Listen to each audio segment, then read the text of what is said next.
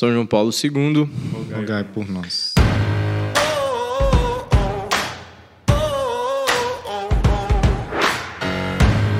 Bom dia, boa tarde, boa noite, sejam muito bem-vindos a mais um episódio do podcast Campus Fidei. Eu sou o Rodrigo Mourão e hoje a gente vai falar sobre a vida intelectual, sobre a vida de estudos e qual a importância disso na vida do cristão. Né? E tá aqui comigo o Bruno, que faz parte também da rede de missão. E aí, gente, tudo bom? E. Vai, pode vir. Se apresenta aí. Ah, então tá, que você me falou. é, bom, eu sou o Bruno, sou missionário da Rede Missão, como o Rodrigo falou. Eu trabalho na diaconia, né, no núcleo de serviço, sou professor de música. É, hoje é... Advogado nas horas vagas? Exatamente, é, eu... é isso. É, e a gente tem um convidado hoje, no, no, último episódio aí, quem, quem já escutou, nós trouxemos né, pessoas de fora da rede para participar, amigos aí, o Vinícius e a Laila. E hoje a gente vai manter esse, esse padrão aí, esse tipo de, de episódio. A gente tem aqui o Saulo, ele é professor de filosofia da do seminário daqui de Brasília, o seminário de Lusiânia e do ISB, né? Isso, que fica tudo aqui no DF. É formado em filosofia pela UNB, mestre também pela UNB. Depois ele fala aí o, o a dissertação dele de mestrado, que é muito grande, eu, eu não consegui gravar. não, tá tudo bem. E aí, Saulo, tudo bem? Tudo ótimo. Obrigado, viu? Obrigado pelo convite, Rodrigo, Bruno também. Prazer estar aqui com vocês, viu? A gente que agradece. A gente agradece também aos nossos colaboradores. Sem vocês não seria possível ter feito isso daqui, né? A doação dos equipamentos, dos microfones. E também para manter a casa tá? E se você quer saber como você pode colaborar com a rede de missão, manda mensagem pra gente no Instagram, arroba campus fidei, tá certo? Então vamos lá. Olha só, é... a, a ideia aqui é falar um pouco sobre a importância do estudo mesmo, né? Eu acho que tem uma...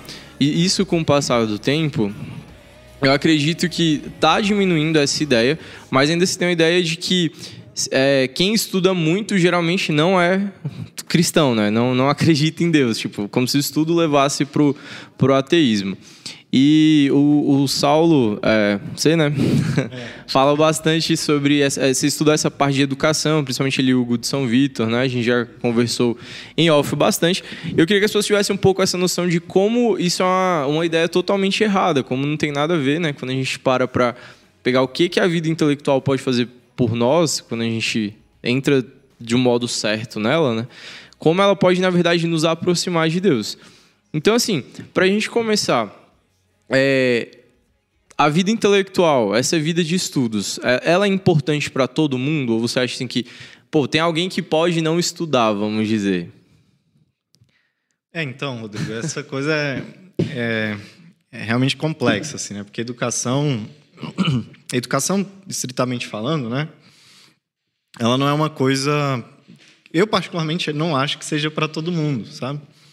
É, de fato, há pessoas que não têm essa inclinação direta para o estudo, mas que podem servir muito bem a Deus é, de outro modo. Só que, óbvio, é, há, também o, o, estudo, ele também pode servir como um mecanismo para se chegar a Deus, né? E, na verdade, se você for parar para observar, cara, assim, todos os, os, grandes autores do mundo, assim, né? Tipo, filósofos é, e teólogos também, né? teólogos ainda mais... É, é um pouco mais, mais simples, porque o teólogo já, já acredita em Deus, né? Pelo menos pressupõe-se, né? Uhum. Mas na filosofia, cara, os grandes autores, eles também eram filósofos, ou eram também cristãos, né? Muitas vezes... Também tivemos é, diversos autores, por exemplo, é, muçulmanos, que também tiveram, poxa, é, um pensamento muito profícuo, né? Não sei nem se eu posso ficar usando essas palavras, né? Porque talvez seja demais, né? Mas enfim, não. são autores muito não, que estudaram hoje muito. Não entendeu? Joga no Google e é isso. é. Então assim, é, são autores que, poxa, que dedicaram a sua vida ao estudo e que realmente perceberam que não tem como é, você falar de um do mundo sem colocar nessa equação Deus, né? Sim. Existe uma, uma, dimensão, a espiritualidade humana, né? essa capacidade, vamos dizer assim, da transcendência, que ela tem que ser levada em consideração, né? E então, assim, é, ao mesmo tempo que você está falando que, por exemplo, você nem todo mundo precisa estudar. Uhum. Isso a gente pode olhar para um outro lado, então, que algumas pessoas precisam. Não é assim, tipo, algumas, beleza. Quando a gente pensa naquelas senhorinhas, foi até uma vez a gente conversando, né, que eu, eu dei esse exemplo. Aquelas senhorinhas, uma cidade lá do interior e tal. Cara, ela não vai precisar pegar um, um, um tratado sobre a oração para aprender alguma coisa ali, né? Ela já tem aquela. a, a vivência dela mesmo. Mas, por outro lado, é, nós, inseridos numa, num contexto em que há muito debate, ou deveria existir, né? Que hoje em dia é discussão, né? Não tem um debate para se chegar à verdade, de fato. É mais cada um defendendo seu ponto. É, é, é, só, só isso. É, para nós entender cada vez mais a fé se torna mais é, necessário, né? A gente não consegue mais hoje, mais quantidade de informação que a gente tem. E aí é, é um outro assunto, mas tudo isso que tem em escola, como o pessoal ensina as coisas, né? É, enfim, desse jeito, então, quem está aqui? Existem níveis diferentes de estudo. Então, as, várias pessoas diferentes precisam de vários níveis diferentes de estudo. É, por conta da vivência de cada um, então, a gente, se a gente pegar assim, por exemplo, você é, é, um professor de faculdade, velho. Você dá aula no seminário, você forma os padres, né? Então há uma. É, vai ter, de fato, você precisa estudar muito mais do que eu ou o Bruno, por exemplo, o Davi, que está aqui também. Mas isso não isenta a gente dessa parte do estudo, não é? E como a gente pode, então, vamos dizer assim, estudar certo, né? Eu acho que aí estaria tá tipo, o que é educação? O que, como a gente usa esse estudo para de fato nos aproximar de Deus? Eu acho só um detalhe importante é, nesse, nessa perspectiva, que pode ser que a pessoa que esteja nos escutando, ela esteja pensando na educação de uma forma extremamente ampla. Então, tipo, ah, ninguém precisa estudar, então beleza, vou ficar em casa vivendo que não é uma meba. E, tipo, a ideia não é essa, né? É, a gente está se referindo aqui, obviamente, ao estudo da fé, né? Ao, ao, estudo de algo profundo que nos eleva e nos permite alcançar a Deus nesse sentido, através da razão. Então, claro, a própria palavra arte, se a gente for buscar o sentido grego, ela está muito vinculada à técnica. Então tem pessoas que não se dedicam à vida intelectual, num certo sentido, mas elas educam né, as suas próprias habilidades para se aperfeiçoar em alguma coisa. E isso é necessário a todos, porque todo mundo vai tentar prestar um serviço de alguma maneira, né? Mas a gente está se referindo especificamente a essa ideia de educação, certo? É, é assim, não necessariamente um, um estudo só teológico, né? Até porque o, Saulo é professor de filosofia e, e tem uma distinção ali. Mas, assim, é um tipo de estudo intelectual mesmo, que não é um estudo que é até para a gente falar de educação, mas que não é um estudo utilitário. Tipo, ah, igual você falou, tipo, ah, vou estudar essa, essa técnica para pintar quadro, para fazer uma escultura, para qualquer coisa, né? Persão, serviço braçal, etc. A gente está dizendo aqui realmente, realmente algo que eleve a inteligência, né? Isso. Beleza. É porque tem uma distinção muito básica aí, que talvez a, a gente possa tratar desse assunto, que é a diferença entre ócio e negócio, né? Porque, de fato, assim, o, o mundo hoje, ele só pensa no negócio. Né? E quando a gente fala em ócio, a gente já pensa no, no descanso, né? Eu vou para a praia, eu vou viajar para curtir, entendeu? Não, não pensa no ócio como um tempo também produtivo, assim, entre aspas, né? Dedicação, né? É. E, e, os gregos, né? Como você citou aí a, a ideia da técnica, a arte, a filosofia, a literatura, os mitos, tudo isso é inútil, né? Porque de fato ele não precisa ter uma utilidade. Ele não precisa ter um, eu não preciso fazer algum negócio com isso. É, mas é para fomentação do próprio espírito, né? Então a ideia de ócio, o ócio ele nada mais é do que esse momento para o crescimento interior. Só que como hoje a dinâmica que a gente vive é muito por conta da, da própria estrutura social que a gente é, cresceu e tudo mais, a gente já pensa, por exemplo, a educação é, como um meio também de negócio. Né? Você entra, você entra na escola porque a escola também é um ambiente de negócio. Né? Então você tem que pagar o professor, você tem que pagar funcionário, você tem. Então veja que já é uma estrutura de negócio. E já entra pensando no próximo passo, que leva um próximo passo, é. né? Exato. Vai estudar para quê? Para passar no vestibular, para entrar na faculdade, para quê? Para trabalhar e para quê? Para ganhar dinheiro e aí fica nessa nesse é. língua. E a ideia original de educar, a, ideia certa de educação, né? não, não é, a, não é essa, que é justamente essa elevação do espírito, né? E apesar disso, então, apesar de estarmos no mundo. Porque eu acho que se a gente começa a falar muito de tudo, as pessoas já começam a pensar, tipo, pô, vou ter que pegar a suma teológica. Cara, assim, a maioria das pessoas não vai ler a suma não, teológica, assim, tipo, acostumem-se com isso, né? Pra ser um bom santo sem ler é, a suma. Exato. E até é engraçado que o Sertilanges fala é, no, no Vida Intelectual, que é o primeiro livro do nosso grupo de estudos literários. Teve as, inscri as inscrições estavam abertas agora. Não temos as águas, mas fiquem de olho aí no Instagram, porque é bem interessante. Mas ele, ele fala, né, assim, eu até comentei contigo. Ele, ó, pega a Suma Teológica e, cara, você tem que conseguir ler a Suma Teológica, assim, é, é básico, né? É, aí, beleza, ok, ele, mas tu tem que ler em latim. Não vai ler tradução, não. Aí eu já, tipo, aí eu, Ok. Aí ele, um latim aí você consegue aprender uns três meses. Eu, cara. então, assim, é, existem é, é, inteligências elevadas. É, e, galera, assim, se acostumem com isso, tá? É, as pessoas têm, vamos dizer, dons que Deus dá específicos. Eu não tenho inteligência musical que o Bruno tem. Obviamente que hoje é muito mais discrepante porque ele trabalhou muito isso, mas provavelmente um certo nível natural, o Bruno já teria uma aptidão maior para música do que eu tenho, porque eu fui mais para um lado tipo da matemática, né? É, que eu com certeza não tenho. É, provavelmente, né? Então assim, Mas é justamente Quando... eu acho que isso que enriquece a humanidade nesse sentido, né? Exato. Quando você chega nos 25, 30, já tem muito estudo, mas mesmo quando você é criança ali, você vê que as crianças têm aptidões diferentes. Ah, quer dizer então que eu não tinha que saber nada de música? Não. É bom que eu saiba alguma coisa de música, é bom que cada um saiba alguma coisa de, de matemática.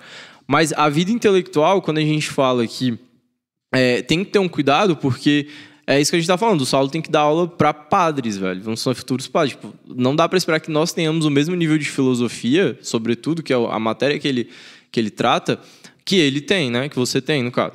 É, e aí, como então a gente consegue trazer, que aí é um ponto que eu via muito, mas como é que a gente consegue trazer a filosofia para o dia a dia? Né? Tipo, como que a, que a filosofia consegue entrar na nossa vida de estudos por que, que ela é importante, né? E por que, que a gente não tem que ficar nesse, nesse estudo utilitário, né? O que, o que, que a filosofia pode nos ajudar, basicamente? É, então, é porque tem uma passagem na Apologia de Sócrates que você vai lembrar disso, né? Que, para mim é uma das passagens que para mim é coroa praticamente todo o entendimento do que é a filosofia, que é quando Sócrates lá no, diante do, do tribunal, né? Aí é, ele diz a seguinte sentença: é, uma vida irrefletida não vale a pena ser vivida, né? Isso nos momentos finais ali já, né? Ele estava sendo, porque bom, para quem não sabe, Sócrates foi condenado à morte a, e foi forçado a beber cicuta, né? Que é uma espécie de veneno. E ele foi condenado por supostamente estar corrompendo jovens, né? Fez a primeira denúncia, não foi? Como? Milito que fez a denúncia. Isso, exatamente.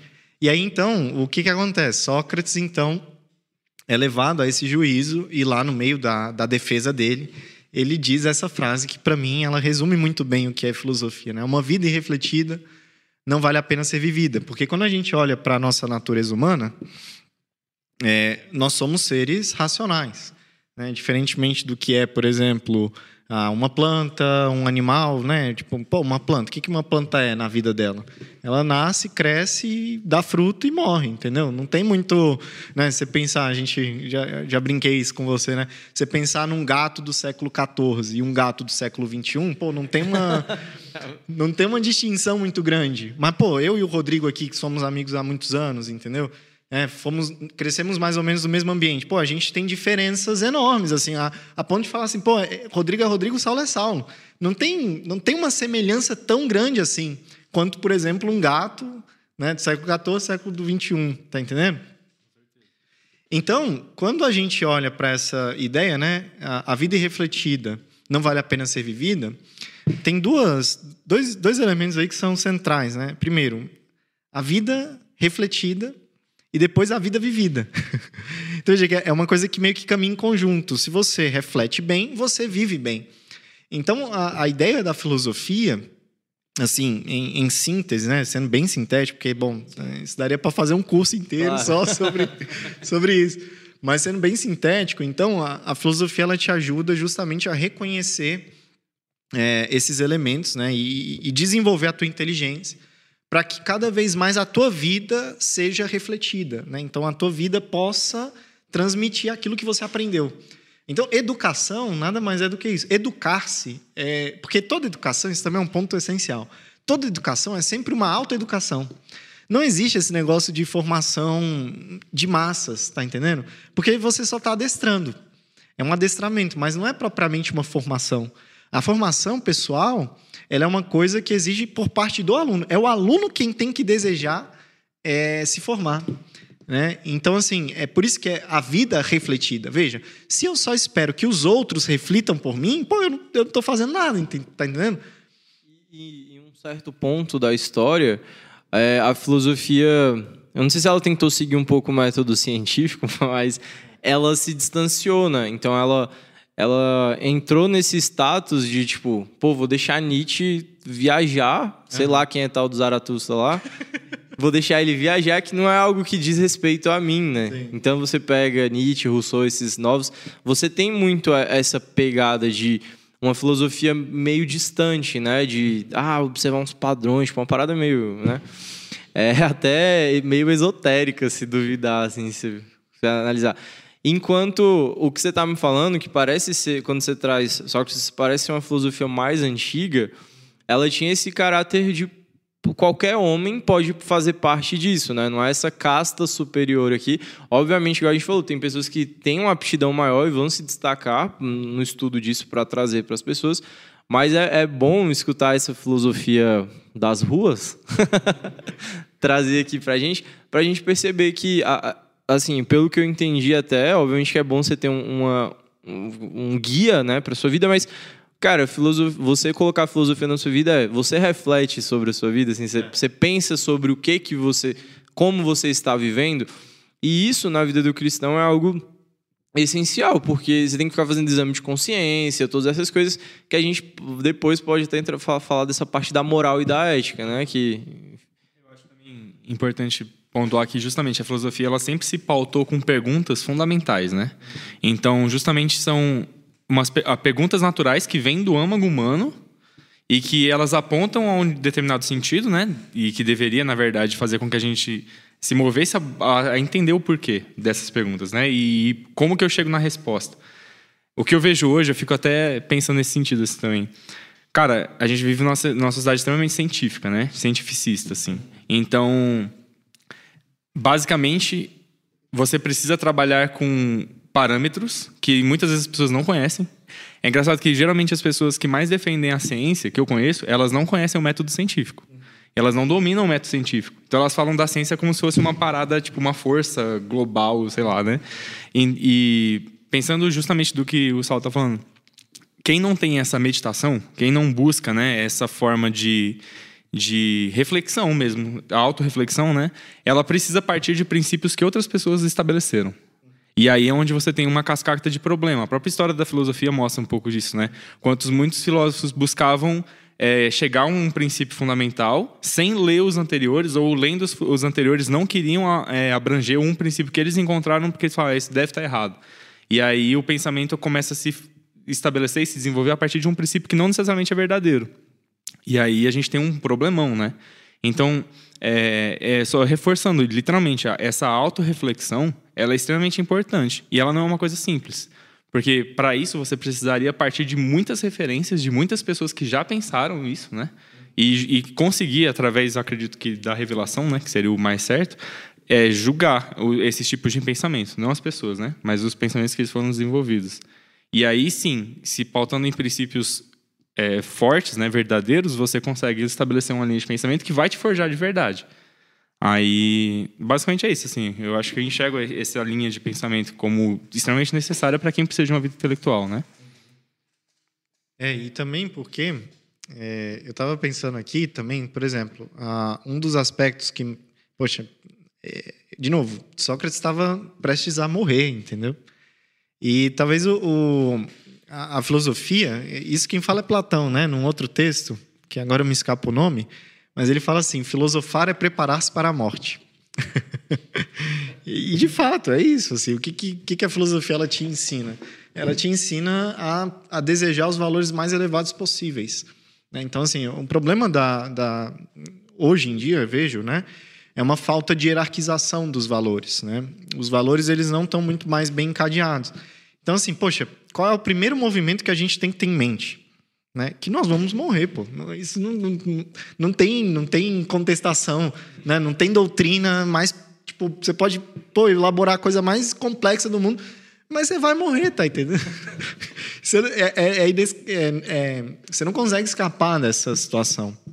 Então veja que é, filosofar, então, nesse sentido, também já é meio que antecipar essa, essa vinda. Porque, bom, uma coisa que eu estava lendo esses dias, achei muito interessante, né? porque se nós somos imortais, nós temos que ser desde agora. Eu não posso ser imortal é, só quando eu morro, porque olha que absurdo. Minha alma ela já tem que ser imortal nesse corpo aqui presente, tá entendendo? E, já começa daqui. Então assim, minha, minha alma já é imortal de fato. Então assim, pô, eu, eu tenho que me preparar para esse momento que o corpo se separa da alma. Tá entendendo? De fato, porque o que que eu, o que que eu tô levando para esse momento? A, a gente fica pensando às vezes muito na eternidade, no pós-morte, mas ela já começou, igual você tá falando aqui, né? No é. momento que você nasceu. Sua putz, alma já é imortal, pô. Tipo, Na hora ela que, tem um ponto de início. Quando você foi concebido, já tá lá, entendeu? Tua alma é imortal. Pô, a única coisa que vai acontecer é que teu corpo, em algum momento, vai se desligar da tua alma. Mas essa alma que tá nesse corpo já é imortal, pô. E a gente, a gente vive como se não fosse, tá entendendo? A gente vive como se fosse, de fato, uma outra dimensão, sabe? Como se fosse. Vai chegar, né? É, como se fosse uma coisa diferente desse, desse status aqui que nós estamos. Então veja que, que bom, filosofar nada mais é do que preparar-se para esse momento, sabe? E aí, bom, aí fica a questão: o que, que, que eu estou levando para esse momento, desse encontro da morte? Né? Quais são, os, quais são a, os valores que ficarão em mim quando eu morrer? Né? Beleza. E, e, se a gente começa a pensar nesses valores, né? A gente começa a entender que existem os valores transcendentais nesse sentido. Então, é, eu, eu, inclusive estava vendo uma conversa esses dias sobre a, uma conversa assim de conservadorismo e o libertarianismo, né, que é diferente do liberalismo e tal. E os expositores estavam falando que os, as duas visões de mundo elas precisam de valores universais, que eles chamam de lei natural, né? E eles falam, cara, como é absurdo que hoje em dia as pessoas elas apagaram isso da cabeça.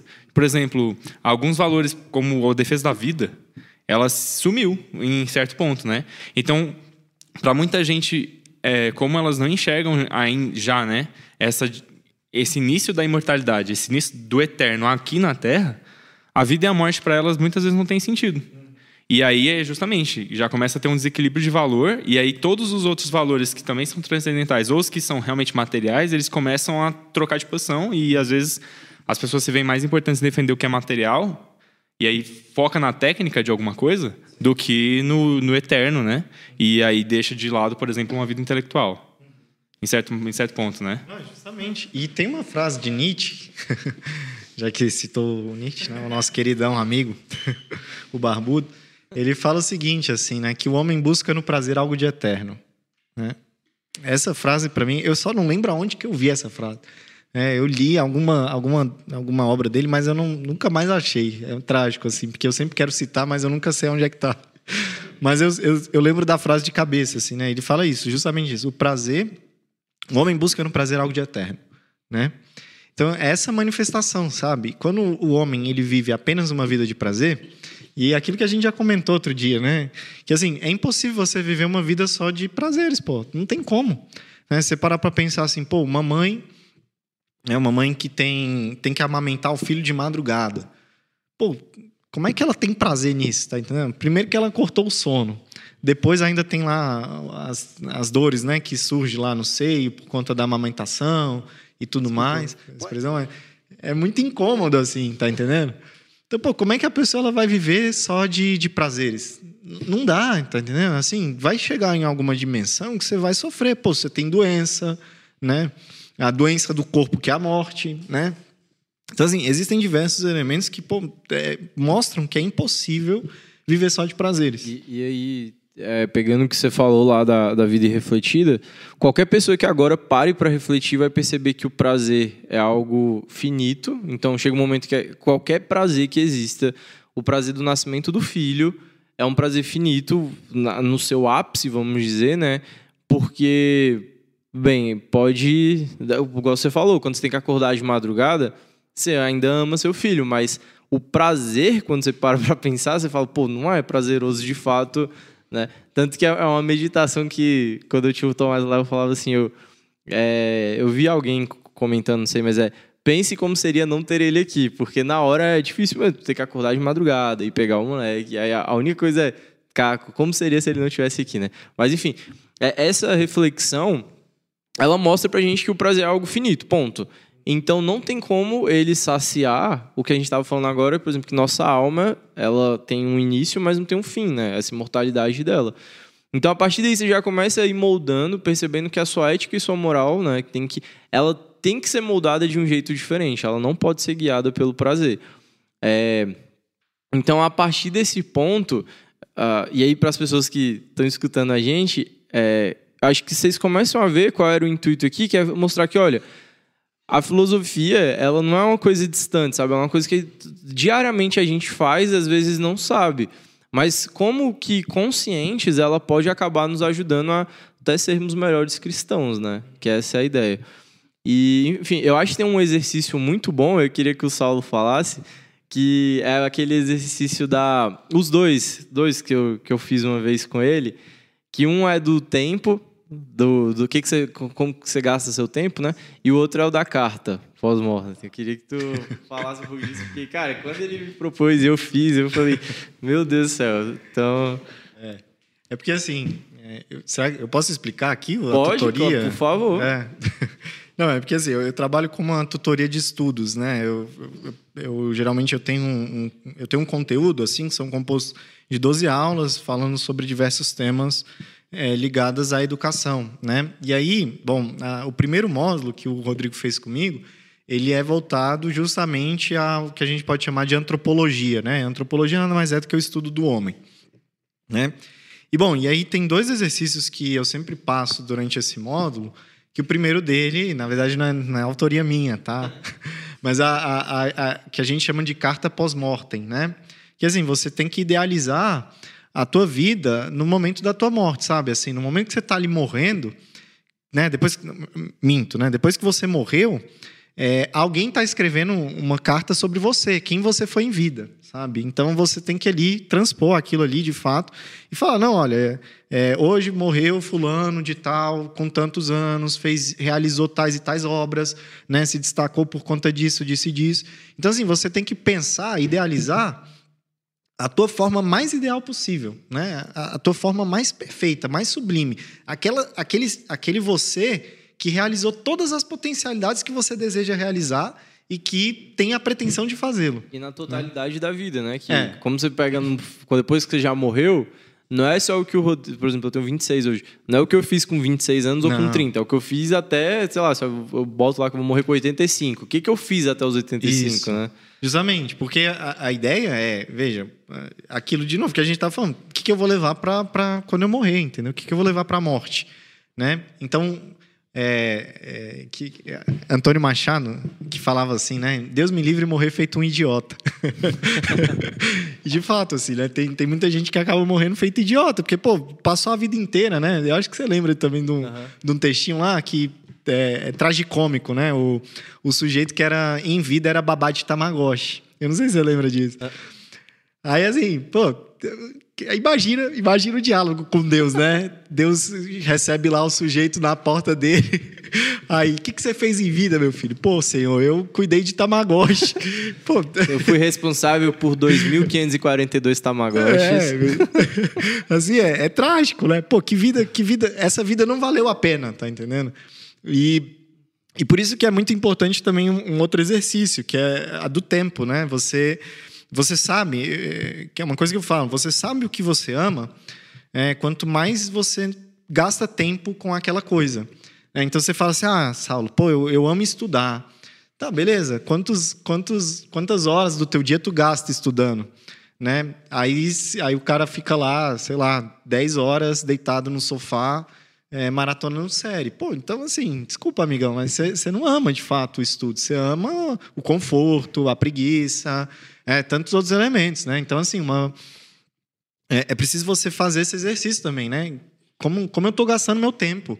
Né? É, saber fazer esse tipo de processo é, é, justamente esse processo de reflexão. E não é, sem, não é à toa que é, a gente chama isso de exame de consciência.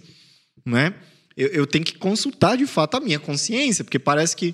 É, assim, claro que essa prática ela já existia entre os filósofos. Né? E claro que a igreja, muito sabiamente, ela, é, ela tomou isso para si também para é, ajudar, por exemplo, no processo da, do sacramento da penitência. Né?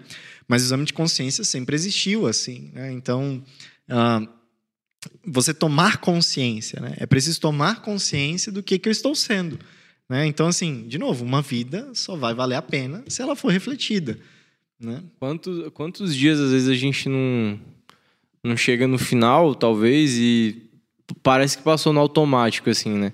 Eu digo por mim porque agora que voltaram as aulas, né? Cara, tem dia que eu começo da aula às 7 da manhã e acabo 18. Então, tipo, eu chego em casa e eu tenho que fazer todo o resto de que eu não consegui fazer durante o dia, porque não dá, né? Então... E às vezes você vai no automático, assim, você vai deitar e você fala... Você nem parou para pensar, vamos dizer assim, no, no, no que, que você fez ali, o que, que o dia foi, né? Então, é, esse, esse costume do exame de consciência diário, inclusive, né, quando se fazia ele de noite, cara, é muito bom porque ele coloca. Eu acho que a gente pode adicionar alguns elementos, né? A gente geralmente foca muito é, no pecado, tipo, ah, quais pecados eu cometi, mesmo que tenham sido veniais, mas um, um outro aspecto de trazer isso para o nosso dia a dia, né? Trazer essa parte da filosofia, mas seria, pô, quais virtudes eu trabalhei? Onde que eu cresci, sabe? É, que não, às vezes não é, um, não é um pecado você não ter estudado, mas pô, isso deixou de é, acrescentar algo que você poderia ter gastado suas, suas horas ali de um, de um jeito melhor, né? Então, é, a, a, começar a refletir diariamente, porque a gente faz muito isso, ah, o retiro de silêncio. Aí você para e aí realmente você começa a ver sua vida e fala, Putz, os últimos dois anos e meio foram. Cara, como é que você para pra refletir sua vida a cada dois anos e meio, velho? Tá, já tá passando muito tempo, e aí cada dia ali é, é um dia que você tá perdendo, literalmente. E tá, tem ainda a questão da iminência da morte. Assim, a gente nunca sabe o que vai acontecer, né, velho? Tipo, ah, o dia hoje pode, pode, Hoje pode ser o último dia de alguém aqui nessa sala, ou amanhã, sabe? E, e, e a gente nunca vai saber, né? É, e também a esse exame de consciência levar essa carta pós-mortem, né? Será que eu estou me aproximando desse dessa figura que eu idealizo? Ou será que eu estou me distanciando? O que, que eu estou empregando, sabe? Tipo, por isso que é, é, um exame tão importante. Fazer essa carta, cara, é, é essencial para qualquer pessoa madura. Porque, assim, no Brasil, cara, a gente... Sei lá, o brasileiro, ele parece um sujeito meio que está aí no mundo e alguém largou ele aí e pronto, ele vai levando a vida. Né? Mas, pô. Deixa ter... a vida me levar. É. Caraca, É boa. isso, mas é isso mesmo. o samba do Zeca Pagodinho é, é uma ode a, a esse Caraca. tipo de vida do brasileiro. Não, deixa a vida me levar. O brasileiro, ele não sabe projetar as coisas, sabe? Tipo, ele, não, ele não tem essa perspectiva de plano de vida, sabe? Ah, o que, que eu vou fazer da minha vida? Não necessariamente ah. material, né? Não, não, não. É tipo, é realmente de, pô. É, sei lá, quero construir uma família. Não, não quero construir uma família. Pô, quero seguir o sacerdócio, quero, sei lá, o brasileiro Alcançar parece... Alcançar a santidade, por exemplo. É, pode ser também. Sim. É, então, o cara, ele, ele, ele parece que não projeta nada. Ele, ele vai levando nas coxas, sabe? Parece que é, essa é de fato, é, é, o hino nacional brasileiro é, é o Zeca Pagodinho. Sim, eu... do checklist aí, citar o Zeca Pagodinho no, no podcast. É, eu acho interessante também, então, retomar aquela pergunta que, inclusive, eu te cortei, né? E puxei, a gente acabou entrando em outros assuntos. Mas é, se a gente está pensando na, em, na reflexão como algo fundamental para a vida humana, ela abrange todos. Mas isso não, essa reflexão ela não está diretamente relacionada e ela não está diretamente intrínseca à educação. Ou não. Tipo, por exemplo, a, a educação pressupõe uma reflexão. Mas essa reflexão eh, não quer dizer que por você refletir automaticamente você está vivendo essa educação que o Rodrigo trouxe no começo, né? Porque você tinha perguntado, por exemplo, a educação é para todos? E a resposta do Saulo foi basicamente não, pensando, acho que numa, na, na educação voltada para essa busca de princípios que regem uma, A educação teologia, no sentido formal, vamos dizer, né, de você pegar um livro, sentar e tal, essa não é. Mas agora, nesse outro aspecto da, dessa vida que tem que ser refletida, aí sim, né? Então, É, justamente. Eu só queria passar essa ideia para quem esteja ouvindo a gente e falar, ah, agora eu entendi, sabe? Uhum. Porque realmente a gente está tratando esses de assuntos que para quem não tem essa vivência se torna complexo. É porque também é uma coisa que eu aprendi isso com o Hugo de São Vitor, né?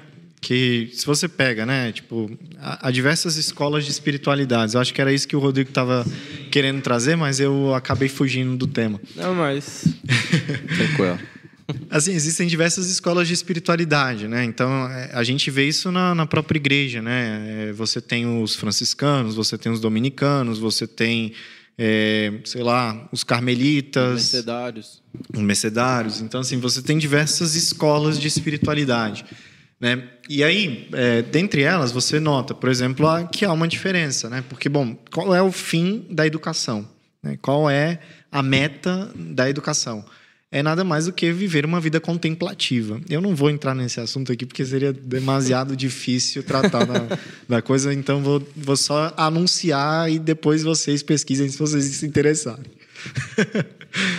Comentar, É. pulga atrás da orelha. Isso.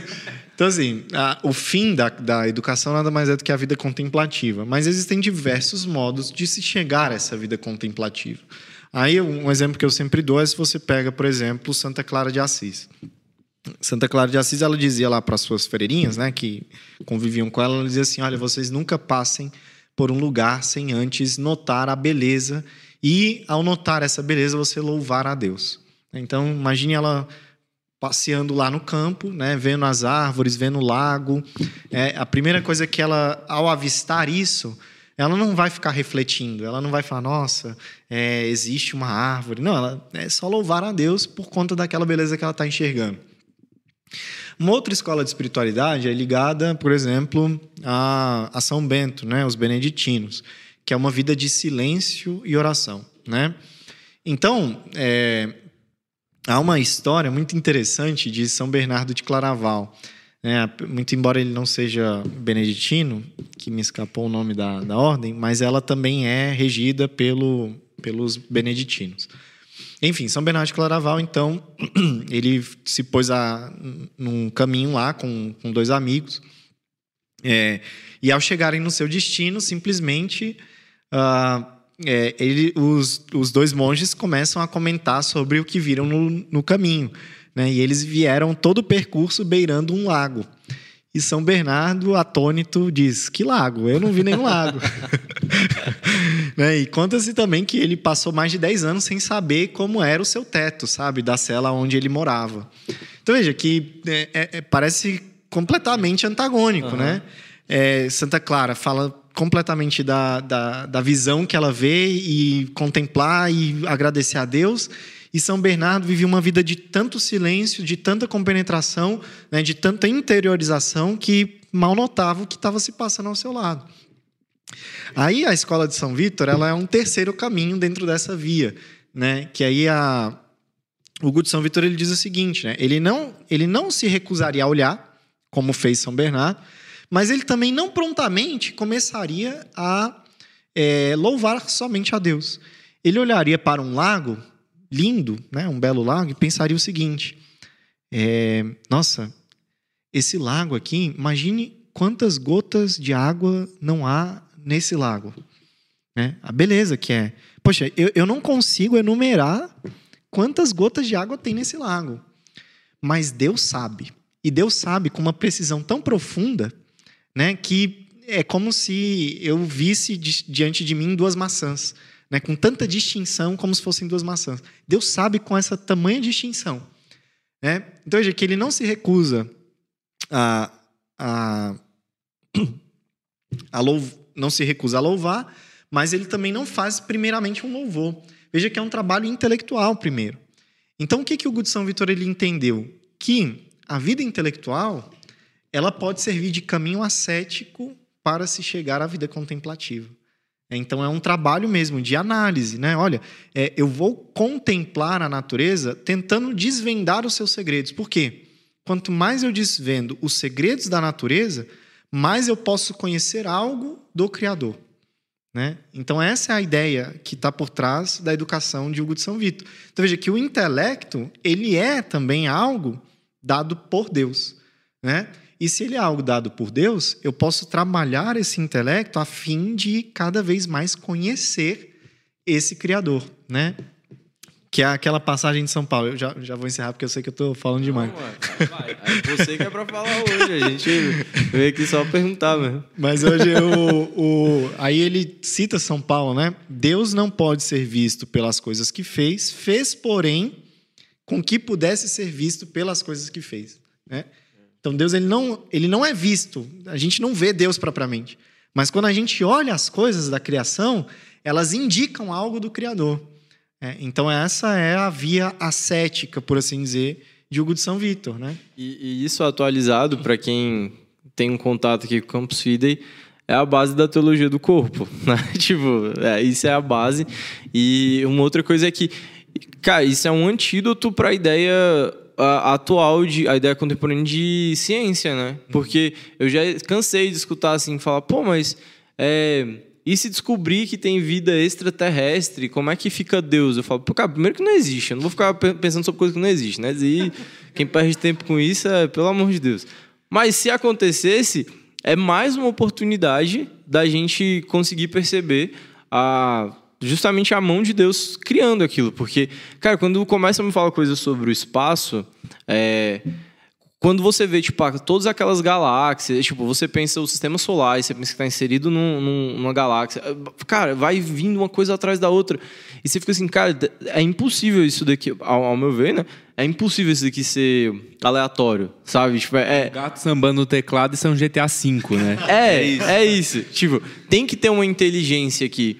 Então, é, é uma das perguntas, né? tipo, ah, agora que Antes acontecia muito milagre, agora a gente tem a medicina. Eu falo, cara, mas Deus está dando para a gente uma ferramenta em que a gente não precise, vamos dizer assim, ficar só dependendo né, de milagre. Então, tipo, muitas pessoas que antigamente iam morrer mil, aí uma se salvava por algum milagre.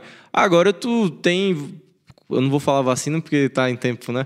Mas eu vou falar, agora tu tem medicamento que dessas mil pode salvar a maioria e assim, sem precisar de um milagre por uma via que é, vamos dizer assim, não natural, né? É, tipo, que não, não, não tem essa, essa lógica do mundo, vamos dizer. Então, tipo, essas coisas, elas, na verdade, só, ao meu ver, né, só aumentam, assim, essa adoração mesmo a Deus, tipo, essa coisa de, meu Deus do céu. Evidenciam mais é, a tipo, grandeza divina, isso, né? Tipo, olha, olha o que, que Deus fez, sabe? Tipo, olha o que, que essa, essa inteligência conseguiu fazer e que a gente não conseguiria. Então, quando você começa a descobrir essas coisas, é, ao meu ver, né? E é, a, a, terceira coisa que eu tava pensando é como isso também mostra pra gente, como isso pode mostrar a, a importância de deixar que as pessoas sem que elas façam besteira, obviamente, mas sejam cristãs ao seu modo. Que é, é, aquele negócio de tipo, ah, não, é a mesma coisa que o Saulo virar aqui e falar, pô, todos vocês têm que ler todos os livros que eu já li de filosofia, porque é o único jeito de se salvar. E não é, tipo, porque é exatamente o que ele está falando. Ele olha é, pra gente, por exemplo, que trabalha menos com essa parte intelectual, né? Então, obviamente, lemos menos, mas ele olha e fala, cara, o que ele acabou de falar é, vocês podem usar a filosofia mas vocês talvez tenham outras vias de santificação. Então não é que vocês desprezam a filosofia, né? E tipo, a, essa via de santificação, quando o Hugo de São Vitor fala, ela também não despreza as, as outras vias, né? Vai, vai, o Hugo de São Vitor vai falar o quê? Pô, São Bernardo Claro voltava errado. tipo, cara, então mostra como a, a igreja, ela não pode, ela não é essa massa uniforme, né? Como cada um consegue encontrar uma via ali em que vai se santificar e de um jeito melhor, né? É, acho que justamente também esse, exemplo que o, que o das gotas, né? Como são gotas que, por mais que elas tenham a mesma substância ali, são individuais. A gente pode pensar nesse exemplo dessa forma. Então, a igreja, por mais que ela seja una, e ela, ela permite essa individualidade de carismas, né? E ela permite que a expressão da fé e da verdade ela se dê através da, da identificação das pessoas, né? Então é, é literalmente uma riqueza. E não, é, sei lá, eu, eu, vejo muitas vezes a, a, diversidade nesse sentido como a riqueza, desde que elas estejam apontadas para a verdade. Então, ia ser muito chato, na real, né? Se tudo fosse exatamente uniforme, assim, todo mundo tem que se vestir igual, tem que falar igual, tem que pensar igual, tem que ler tudo igual. Aí eu acho realmente prejudicial, na verdade. É, não, imagina, é Santa Madre Teresa de Calcutá, né, tendo que para entrar no céu ter lido também toda a Suma Teológica, entendeu? Poxa, uma mulher daquela que deixa cada um de nós aqui no chinelo, pô. Que ela, só o que ela fez lá no, é, na Índia, né? Pô, é, é assim, é de constranger, pô. É a gente, homem barbado aqui, pai de família e tal, não sei o quê. Pô, a gente olha para aquilo e fala, cara, eu não consigo fazer aquilo que essa mulher fez. Aí eu vou falar que, pô, é a mesma coisa, eu ficar lá estudando horas a fio e essa mulher não vai ter a mesma oportunidade que eu.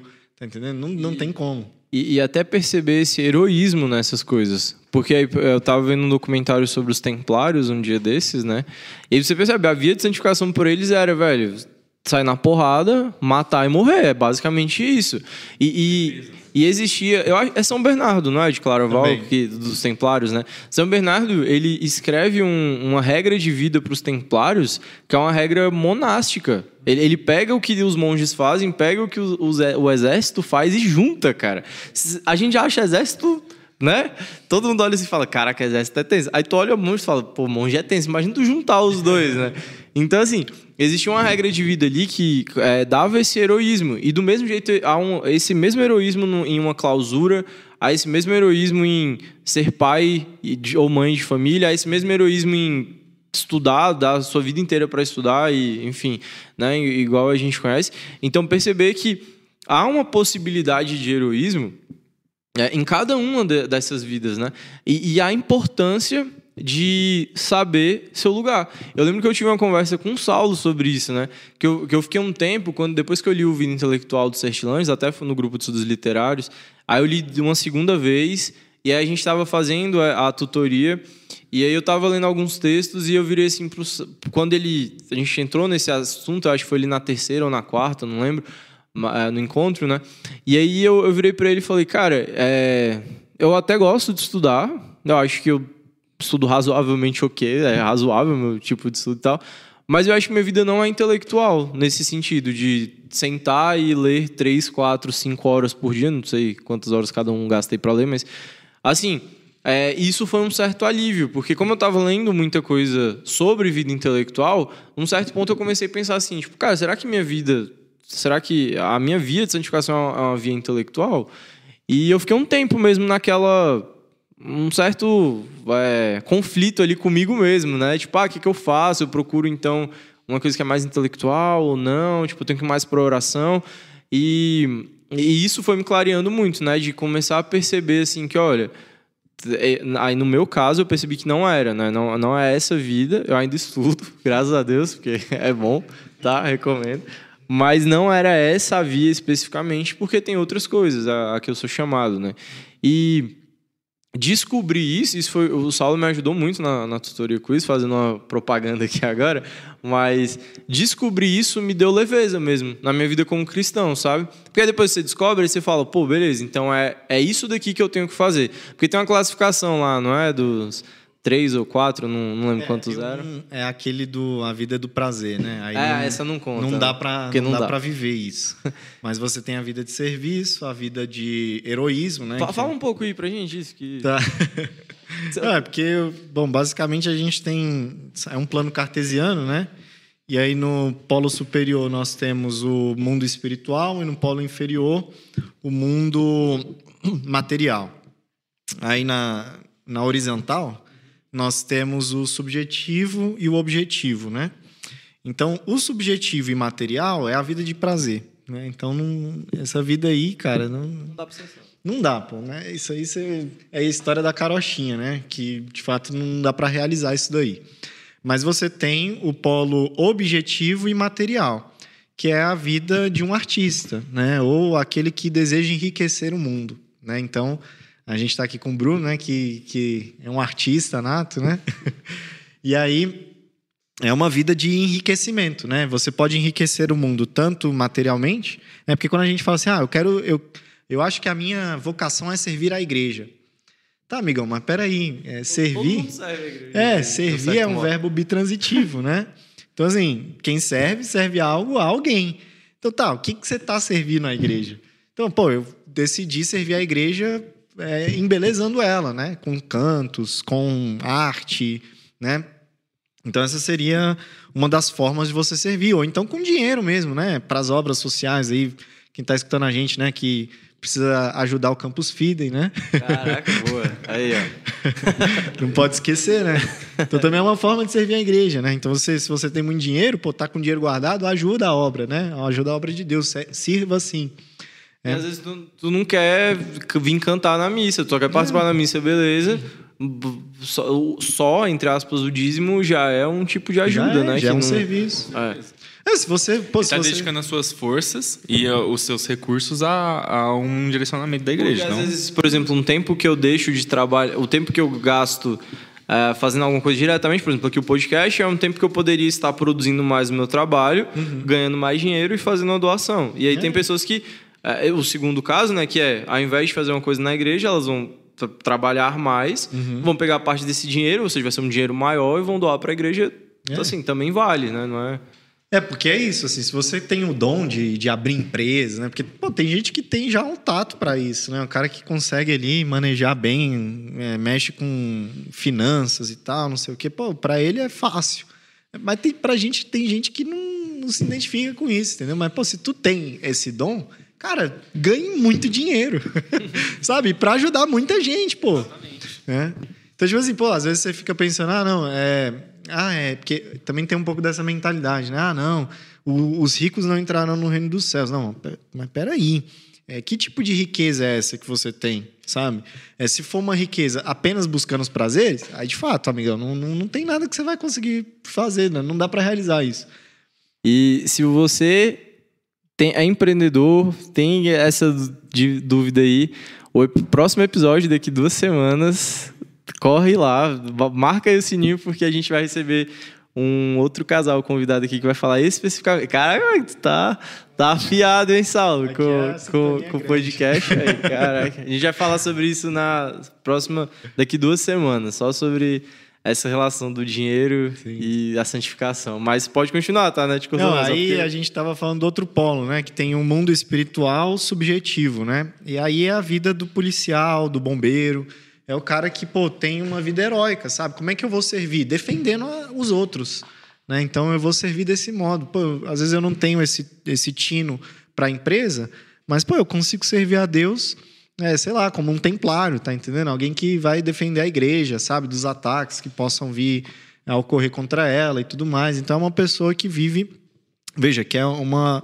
É porque ela pensa, ela pensa no bem que ela pode alcançar, né? Veja que não é uma coisa uh, egoísta, né? Não, mas é porque ela deseja ser viver honradamente, né? Eu quero ter uma vida honrada, né? eu quero servir os outros desse modo, né?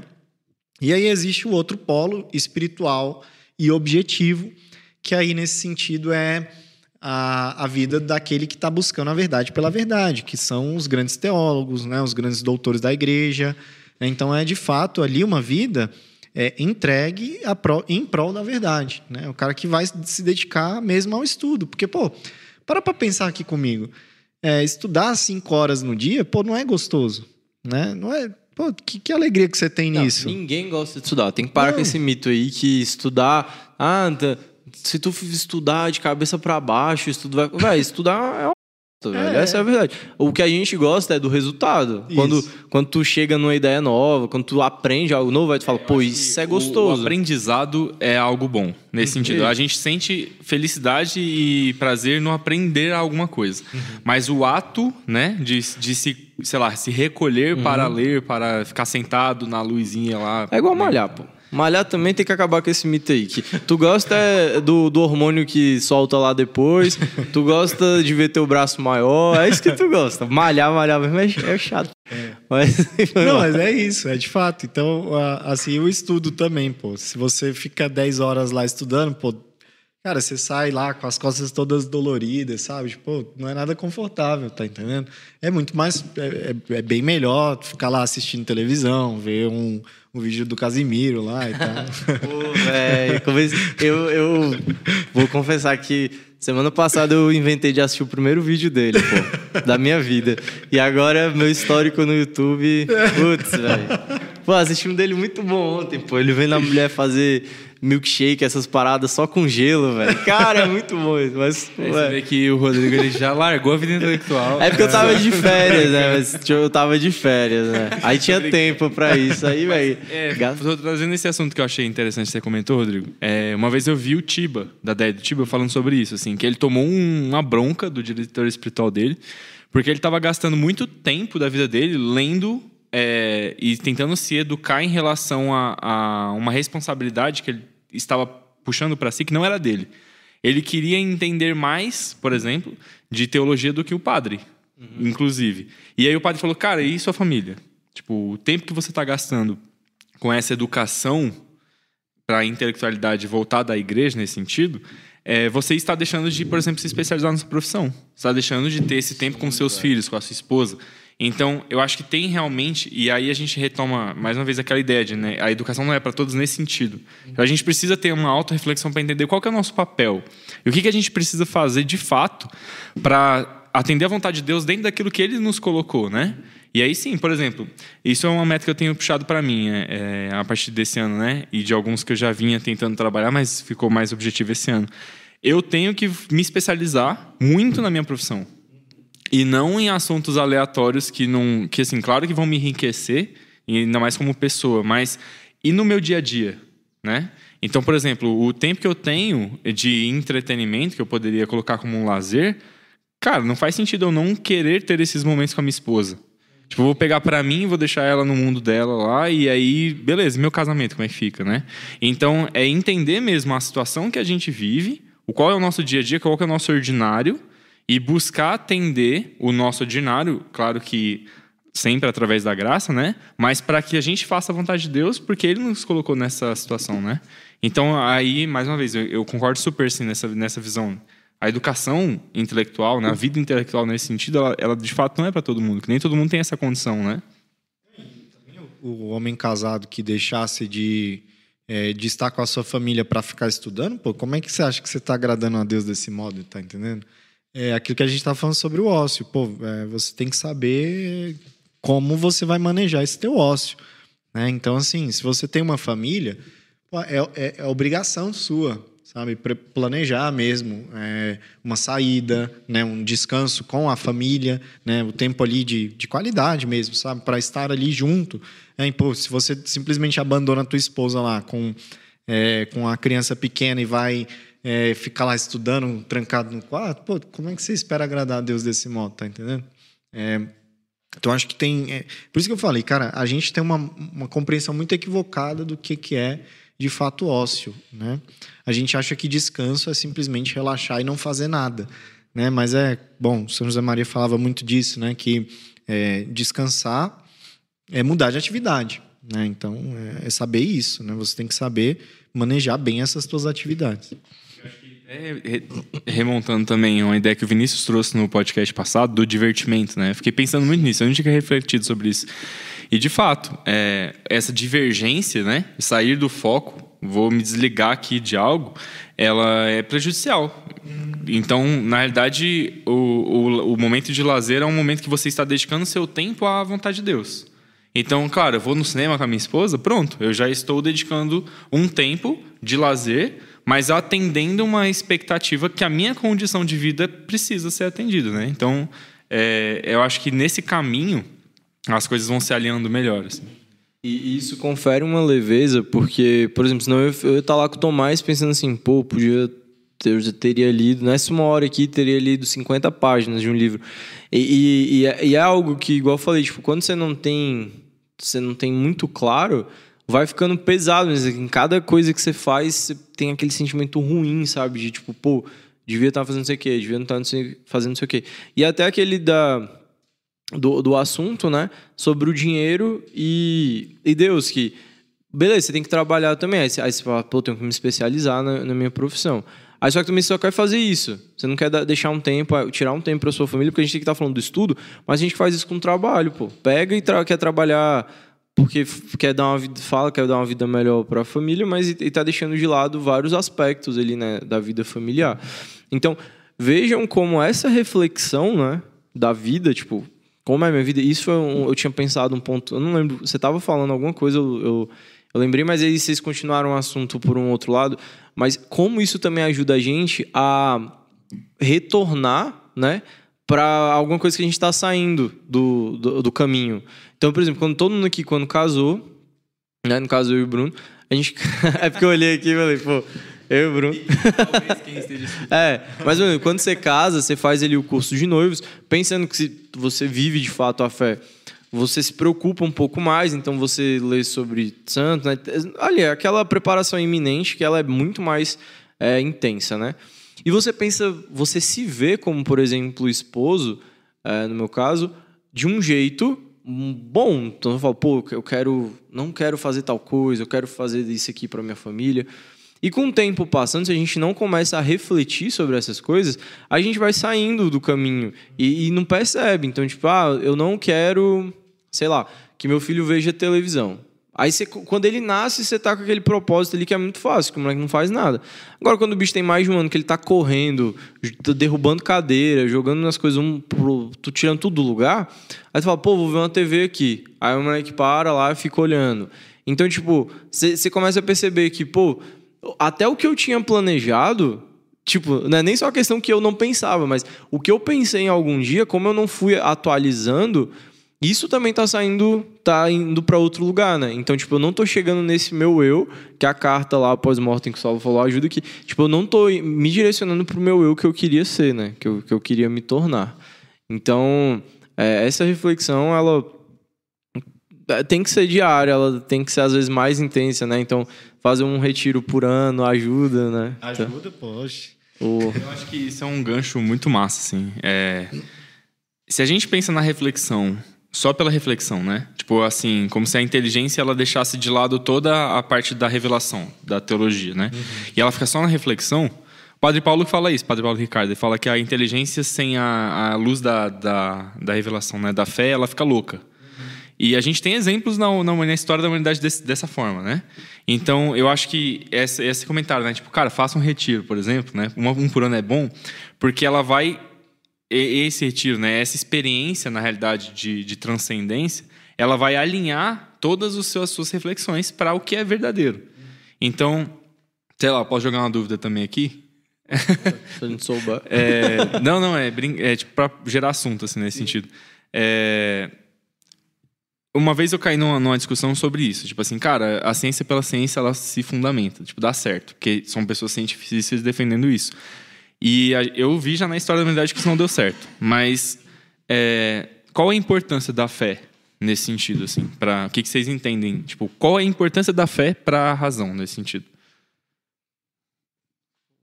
É, pode ser. Então, assim, que o, o, Rodrigo me perdoe, né? Pode tapar os ouvidos agora, mas é porque assim, a matemática ela meio que que deu essa esse entendimento equivocado é... Aí, não foi matemática, não, foi Descartes. É. Dê nome aos bois. Na verdade, porque... Galileu e Newton, mais propriamente. Mas, assim, a forma como fundamentaram a matemática no, no mundo moderno, né? É que deu essa ideia de que a ciência ela tem que ser uma precisão como a matemática. Né? Então, Newton vai lá, fundamenta lá suas leis, e a gente acha que aquilo ali é de fato o que rege o universo. Né? Só que assim, é, tem uma coisa que a matemática ela nunca vai ser capaz de. Desculpa, Rodrigo. Por isso que eu pedi para você isso, tapar os ouvidos. Mas assim, tem uma coisa que a matemática ela nunca vai ser capaz de explicar: é por que, que existe antes alguma coisa e não nada. Como é que matematicamente você me explica por que, que existe alguma coisa? É, eu já vejo, por exemplo, Cara, o próprio porquê. A, tipo... a, matemática ela é só um degrau para a filosofia, essa que é a verdade. Dizem então... que é a então primeira, né? É a primeira filosofia a matemática. No sentido, porque Seria enxergar uma realidade concreta que bate pela própria realidade, mas ela não te explica alguns fundamentos e alguns porquês necessários, né? É, é porque assim, ela já é um, ela é um grau de abstração, né? Porque pô, você para para pensar que no mundo, no mundo sensível, né? Pô, a gente vê formas, né? As formas do mundo sensível. A gente vê uma cadeira, uma mesa tal, não sei o quê. Mas, pô, isso tudo aqui muda, né? Aí você tem um primeiro grau da abstração matemática, que é quando você é, geometricamente formula ali uma ideia, né? Sei lá, um triângulo, um quadrado, um círculo, pô, é uma coisa que permanece que não vai se alterar nunca, pô. Não, não tem como você, né? O, o... E, e até inclusive tipo quando começou o triângulo, é. onde qual é o, o, primeiro triângulo? Quando você para para pensar, você fala, pô, não existe início na nas formas geométricas ou nas quantidades também, né? E aí você percebe que a matemática fala de atributos de Deus por conta dessa é, eternidade para os dois lados, porque a nossa alma ela é imortal, né? Então ela tem um começo, mas tem um fim. Mas a matemática ela não tem nenhum início, tipo ela, o início dela é com o próprio criador. Então nesse sentido, né? É. Talvez possa ser visto assim.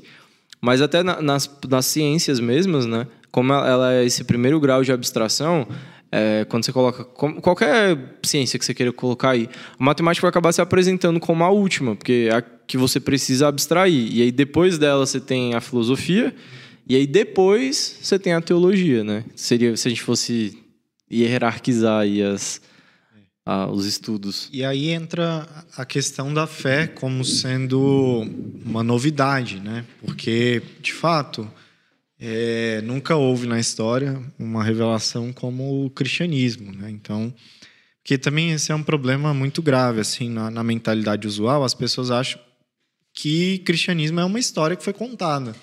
Não, é de fato, cristianismo é uma pessoa, né? É o próprio Cristo que se encarnou. Né? Se você parar para pensar, tipo, Cristo ele veio, falou algumas realidades, né? ele não deixou nem mesmo um catecismo pronto. Né? Tipo, não, não, tinha um livro assim, ah, isso aqui é a doutrina cristã. Não, ele só viveu, né? Ele viveu entre nós. É essa questão de você da necessidade de divulgar uma doutrina é uma coisa que só começa a surgir de fato quando você começa a ver as primeiras heresias, né? Aí as heresias elas pululam lá e aí vocês têm que dividir, é, é, tentar entender quem é cristão e quem não é, porque quem é que está com Cristo e quem não está. Então aí a fé, nesse sentido, ela nada mais é do que aí é a, a, ideia lá de Santo Anselmo, né? Fidens querens intellectus, né? A fé é aquilo que está buscando uma intelecção, né? Então, ou uma outra definição também de Tomás de Aquino, né? A fé é a adesão da inteligência a uma verdade revelada. Né? Então, você, com a tua inteligência, você capta, de novo, é uma pessoa, né? Você tem um encontro de fato pessoal. Então a fé, ela complementa o teu sentido intelectual. Ela não é uma, uma coisa completamente distinta do teu intelecto. E aí é por isso que eu falei, as pessoas elas acham que é que é uma coisa, sei lá, tipo um sentimento, uma espécie de visão que você tem, sabe? E aí as coisas começam a não é, é você fomentar essa convivência com uma pessoa, né? E é muito interessante porque quando a gente nota, por exemplo, é, Santo Agostinho, né, Santo Agostinho ele fala justamente dessa questão. É, ele fala assim que Deus é, está no meu íntimo. Né, o próprio Cristo está no meu íntimo. Então, veja, quando eu, eu tenho uma adesão a essa fé, quanto mais eu, eu estou aderindo a essa fé, tanto mais então eu, eu participo dessa vida de Cristo. Então, assim, o que, que é o cristianismo? É viver como outro Cristo, né? É poder ser chamado filho de Deus. Né? Essa é a nossa natureza intrinsecamente. E quando a gente olha, por exemplo, para é, Santa Teresa d'Ávila e São João da Cruz, né, que meio que aprofundam essa questão que foi desenvolvida lá por, por Santo Agostinho, é, é, Santa Teresa d'Ávila fala das moradas. Né? Então, Aí, aí a Santa Teresa fala um negócio que para mim é, é, é, bem interessante, porque ela fala assim, olha, na última morada, lá está Deus. Então, o centro da alma é Deus, é o próprio Deus. Veja que quanto mais eu aprofundo a minha vivência né, religiosa, é porque aí também é outro problema. O que é religião? Religião nada mais é do que uma prática. Né? É uma prática. Eu tenho que praticar a presença Mas, enfim, se ele para, é, se Deus para de nos sustentar, nós voltamos ao nada. Porque isso é muito interessante, porque, putz, também é muito difícil explicar isso aqui, porque, enfim, exigiria umas, umas outras questões, mas, bom, basicamente o que, que, o que, que essa fala de Santa Teresa implica? Que no momento da concepção, né, no momento que o óvulo é fecundado pelo espermatozoide, ali Deus cria uma nova alma do nada. E ele já cria essa alma a partir da sétima morada. Porque no centro da alma está Deus. Então, mesmo que uma alma vá para o inferno, né? não sei nem se a gente pode falar desses temas aqui, mas, mas se uma alma ela vai para o inferno, ela vai com as sete moradas. Ela não vai só com uma morada. É porque Deus é quem está sustentando aquela alma. No centro da alma está Deus, de Santa Teresa d'Ávila. Então veja que a, a vivência da religião nada mais é do que praticar essa presença que é Cristo em mim, que reside em mim. Né? Isso não é de forma, não é uma, é, eu não estou falando aqui de forma alegórica, eu estou falando que é de fato é isso. Ontologicamente, se é me permitido usar essa expressão, ontologicamente Deus está lá, tá entendendo? Não é figura de linguagem, né? É de fato é isso. Deus ele criou a minha alma e está lá no fundo. Aí o negócio é, quando ele se revelou, as coisas vieram, né? e é isso, é revelar, né? É tirar o véu, né? Você desvela. Você vê agora com clareza o que antes a gente só via com, com dificuldades. Né? Então, acho que a vivência da, da, da fé ela é imprescindível para o desenvolvimento da inteligência. Então, veja que você só vai ficar mais inteligente, em outras palavras, se você praticar bem a tua fé. É por isso que eu perguntei, porque assim, acho que também para trazer essa visão, muitas pessoas elas acreditam, e a gente até comentou isso, né? Que quando você se permite viver uma fé, você automaticamente joga fora toda a sua racionalidade. Inclusive, essas pessoas não sabem nem a diferença de inteligência, pensar, raciocinar e lógica, né? Tipo, geralmente é tipo tudo um, um grande balde de, de sinônimos, assim, né? É, mas a, a, elas entendem que você joga to fora totalmente sua racionalidade para viver algo cego. E, cara, isso é, é a parada mais longe da verdade, assim, né? Porque podem existir religiões que te forcem a isso. Eu, não, eu desconheço, mas podem existir. Mas, tipo, o cristianismo não é isso. Então, na realidade, ele, é um, ele te chama, ele te convida a refletir diariamente sobre uma realidade, que é a vinda de Cristo, né? E como isso impacta a sua vida diretamente. E como o que, que você vai fazer a partir dessa, dessa informação, né? Então, cara, eu fico pensando às vezes, tipo, é incrível como é, a história, que é algo palpável, né, algo concreto, ela não deixa nunca a gente mesmo esquecer de, da realidade das coisas. Eu acho que Deus entrar na história é um fenômeno que tipo a gente deveria ficar meditando todo dia, porque é uma loucura, né? Uma vez eu vi um cara falar assim, cara, você duvidar da vinda de Cristo para o mundo é a mesma coisa que você duvidar do tataravô do teu amigo. Tipo assim, é uma história que muitas pessoas falam que rolou e nego fala, não acredito, tá ligado? E aí, tipo, beleza, e qual que é o embasamento para você não acreditar? Você tá, tipo, tem registros, mundo, né? É, tipo... E aí, tipo, não, não acredito. Então, beleza, o tataravô do teu brother não existe. E prove, sacou? Ah. Então, é, eu achei interessante o argumento, mas é justamente.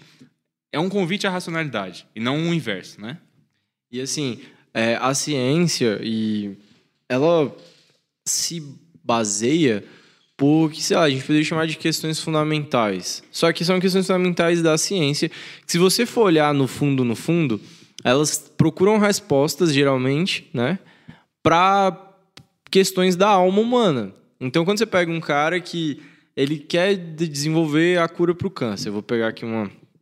Cara, o que, que ele... ele não quer desenvolver a cura do, pelo, do câncer pelo câncer, provavelmente.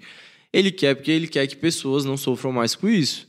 E aí ele está tendo todo esse, é, tá tendo esse sentimento de compaixão, de, de amor mesmo, né? Então, porque ele ama algumas pessoas que ele não conhece, vamos dizer assim, que ele nem sabe quem é, ele está procurando aquilo. Em geral, tá? Você vai ter hoje em dia, talvez, cientistas malucos que, né? Mas no, quando ele, se, se eles parassem para refletir um pouco, essas questões que eles têm, na matemática mesmo, que parece ser sentido, ah, o cara quer descobrir álgebra de Lie, porque, sei lá Cara, tem um porquê ali no fundo, ele quer, no fundo, no fundo, ele quer desenvolver algo. Então, a ciência, de uma certa forma, ela se move para onde as questões fundamentais da humanidade estão. E aí, antes, nós tínhamos questões fundamentais que foram respondidas. E quando essas questões são respondidas, novas acabam surgindo.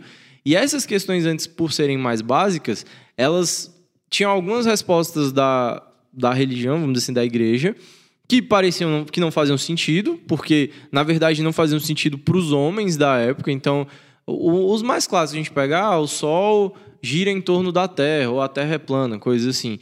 Cara, na época ninguém sabia, né? Que a igreja falava que a Terra era plana. Tipo, todo mundo achava, velho, que a Terra é plana. Não era a igreja só que achava, todo mundo achava.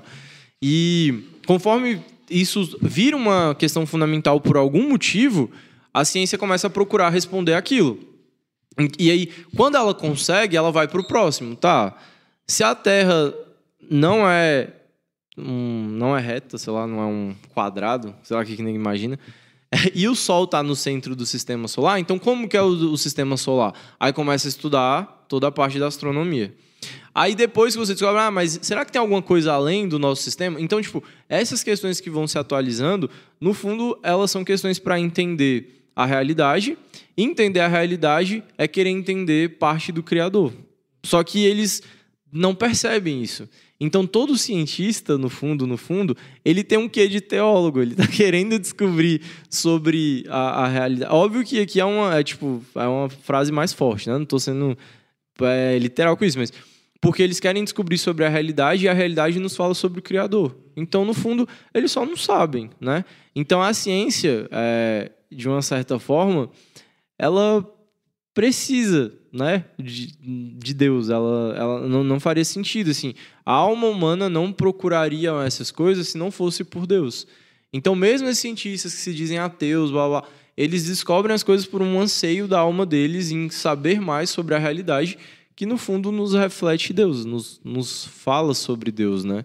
E agora, quando você tem a, a filosofia e depois a teologia, isso fica mais claro até mesmo para eles, né? Então, se você pegar um pesquisador, um cientista cristão, ele vai dar um sentido já transcendental para aquilo que ele está procurando, né? Então, as coisas fazem mais sentido desse modo. Assim como é muito fácil negar. Tá, tipo, você pode negar muita coisa, você está falando, né? Tipo, ah, não acredito que tal coisa, que Cristo realmente existiu. Então, é, enfim, só para complementar assim, essa ideia de que, no fundo, é anseio da alma humana por descobrir a realidade e querer saber da realidade é querer saber do Criador. Então, é o anseio por Deus que move a ciência. Ponto. É isso. Né? Mas que a gente tem um método bem desenvolvido. Eu acho que, por a divisão das matérias hoje, como elas são feitas, né? Tipo, por exemplo, é, eu já ouvi muito isso nas aulas de matemática. Ele falou, para que, que eu tenho que saber binômio de Newton, sabe? Para quê? Aí o professor, se ele não souber te dar um porquê, muitos alunos desistem. E muitas vezes eles esquecem todos os outros âmbitos da sua inteligência que são formados por um desafio, por exemplo, como esse. Tipo, entenda isso aqui e resolva isso aqui. Cara, às vezes o professor não quer que você chegue a uma abstração tipo concreta de alguma coisa para você calcular alguma coisa, mas é você ter a capacidade cognitiva de resolver aquilo. Então, tipo, tem vários outros porquês, né? Mas eu vejo muito que a filosofia hoje ela acabou entrando com uma matéria da história. Tipo assim, eu tenho que entender o pensamento de fulano e decorar o pensamento de fulano, depois de outro fulano, depois de outro fulano. E aí virou uma grande história da filosofia que ninguém tá nem aí, basicamente, né? E ninguém se dedica mais ao à filosofia mesmo, a pensar, a filosofar, né, nesse sentido. E eu acho que isso empobreceu muito. E as pessoas hoje elas estão se esquecendo do que de fato é filosofia, né? Eu achei importante você ter comentado isso no começo. Que aí é o ponto que a gente já estava falando. A gente falou isso antes de estar tá gravando, né? Que, que era da, dessa parte, né? De que hoje, então, a filosofia não busca mais a verdade. E a gente tem aquela distinção entre o que é um filósofo, né? Que teve que voltar depois de dois mil anos, ou mais até, sei lá, falar sobre o que é um filósofo. Quando, e esse... só antes, quando você decidiu fazer filosofia? Ah, então, foi. É, isso também é uma história muito, muito louca, assim, porque, na verdade, eu tinha feito o vestibular tradicional na época, eu tinha colocado geologia. Só que nessa época foi um ano em que as questões de tipo D eram eliminatórias. Eu acho que só teve um ano, e foi no ano que eu fiz. E aí, simplesmente, eu fiz as questões de física e alterei as respostas no gabarito. Ou seja, eu gastei três horas de prova e saí de lá já desclassificado. é, foi trágico. E aí eu falei, pô, Aí não, aí no, no Paz eu tinha colocado filosofia, pensando o seguinte, não, é, eu vou pensar, eu estou pensando aqui, né? É, pô, talvez eu, a minha vocação seja seguir o sacerdócio. Então vou fazer filosofia porque é, se for para ser sacerdote, pelo menos eu já fiz uma etapa. e se não for, pelo menos eu tenho um emprego. é justo, né? E aí, enfim, aí acabou que, cara, quando eu comecei a estudar, eu gostei mesmo, assim, sabe? Me apaixonei e, de fato, assim, eu tento amar a sabedoria ainda. Né? Só tento, né? Porque tá difícil. Cada dia que passa, a gente vai, vai vendo que é mais complicado. Galera, é isso. Muito obrigado. Saulo, valeu por ter vindo, ter aceitado o convite. É, espero que vocês possam vir mais vezes aí. A gente arranja outros assuntos para falar. Brunão, obrigado mais uma vez. Opa, que é agradeço também. Segundo ou terceiro episódio que você. É o segundo. Segundo. Porque um perdeu. Um perdeu. Então, Mas eu achei que foi bom mesmo, porque eu tô mais preparado para é, regravar ele. A gente tem que regravar ele, só aquele sobre a beleza. Aquele lá vai ser bom. Davi, muito obrigado. É, se despeçam aí, falam. Você tá postando coisa lá no Instagram? Pô, eu posso, tá querendo, mas eu sou, né? eu sou bem ruim com isso, cara. Outro dia eu abri uma caixinha de perguntas, mandaram umas cinco lá e eu fiquei com maior preguiça, aí eu deixei Pô, de tu não respondeu cinco? É, eu tenho preguiça. Não, mas agora vai responder. Mas me manda um direct lá que eu, Então, a gente conversa. pode se despedir aí, deixa o Instagram de vocês, por favor. Valeu, galera. Falou. Bom, o meu Instagram é Bruno Olivieri. O último O é o primeiro O. É difícil, mas é isso aí. É, e tamo junto, é nóis. É, obrigado, Rodrigo. Obrigado, Bruno.